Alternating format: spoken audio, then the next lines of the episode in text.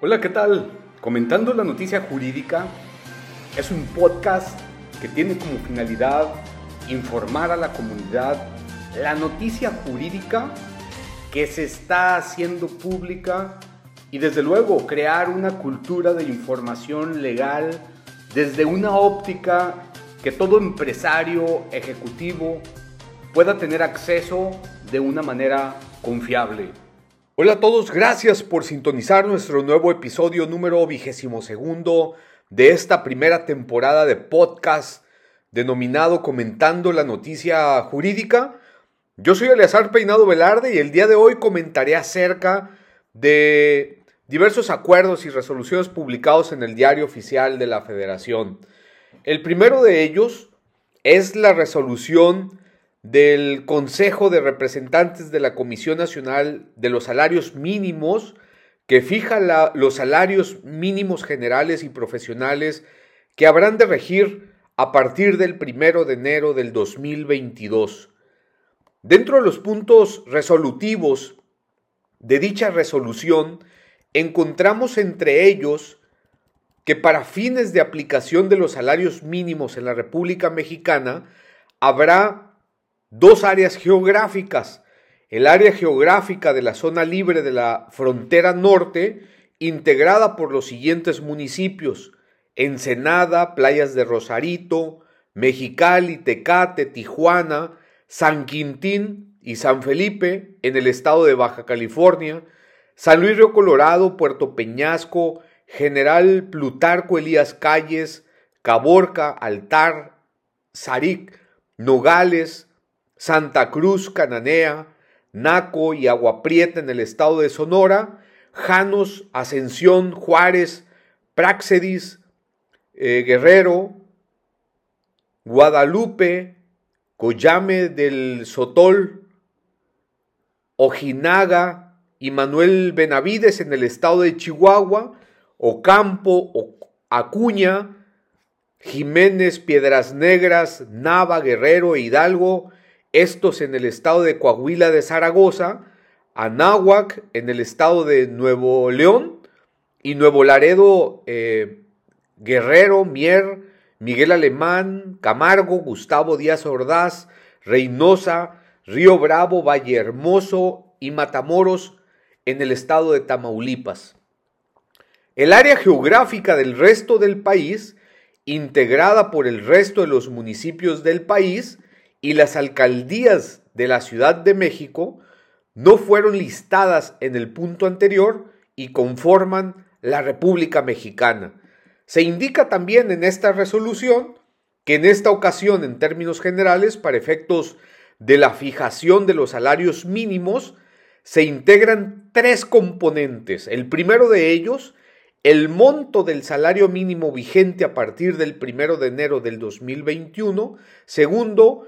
un monto independiente de recuperación que se suma al monto del salario mínimo vigente anterior y tercero, un factor de aumento por fijación igual al 9% que se aplica a la suma del salario mínimo vigente anterior. Nos indica también en, este, en estos resolutivos de esta resolución que los salarios mínimos generales que tendrán vigencia a partir del primero de enero del 2022 se incrementarán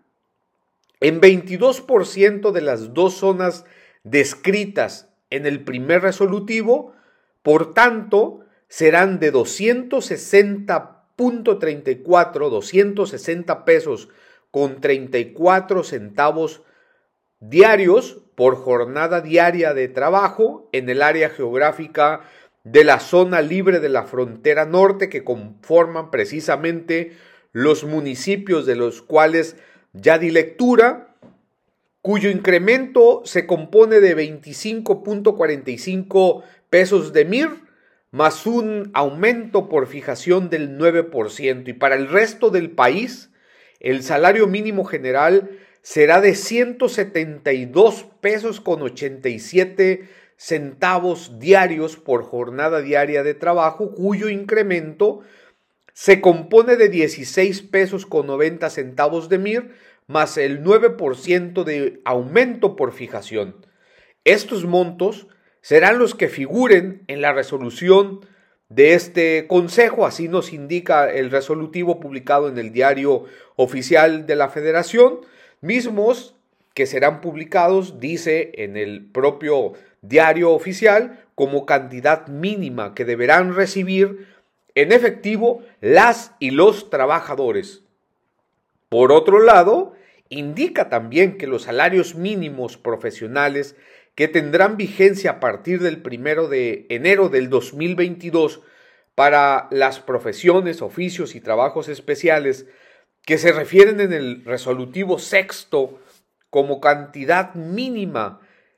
que deben recibir en efectivo los trabajadores por jornada diaria de trabajo serán los que están vigentes en 2021 más un incremento del, del 22% en ambas áreas geográficas. Eh, pues realmente tenemos ya de manera formal lo que es la publicación en el diario oficial de la federación, el incremento del salario mínimo que tendrá a partir precisamente del primero de enero del 2022. Ahora bien, comentaré acerca del acuerdo publicado el pasado 10 de diciembre del 2021 mediante oficio 500-05-2021-26226, mediante el cual se comunica el listado global definitivo en términos del artículo 69b, párrafo cuarto del Código Fiscal de la Federación, entre las que encontramos personas físicas y morales que fueron debidamente notificados, es decir, fueron y recibieron notificación del oficio de presunción conforme a los párrafos primero y segundo del artículo 69b del Código Fiscal de la Federación en relación con su artículo 69 de su propio reglamento. Fueron notificados también a través de la página de Internet del Servicio de Administración Tributaria. Fueron eh, notificados propiamente en el diario oficial de la Federación y también fueron y recibieron notificación del oficio de resolución definitiva conforme al cuarto párrafo del artículo 69b del Código Fiscal de la Federación. En definitiva, empresas y personas físicas que pueden estar inclusive enfrentando procedimientos administrativos y procesos, inclusive, ¿por qué no decirlo?, penales, esto derivado de la falta de un debido control, es decir, de un falta de un compliance. Y lo cual es, invito a todas las empresas, a todos los contadores públicos, a todos los, pues ahora sí que administradores de las empresas a estar muy atentos de todas y cada una de sus obligaciones, pues ahora sí que para evitar ante el Servicio de Administración Tributaria precisamente que sea señalado y notificado, ya sea eh, presuntivamente o bien en la lista definitiva del 69B del Código Fiscal de la Federación. Bueno, y con esto llegamos a nuestro cierre de este episodio, no sin antes decirles que la integridad se vive todos los días, por tanto, habla con honestidad, piensa con sinceridad y actúa con integridad. Gracias por escucharnos hasta la próxima.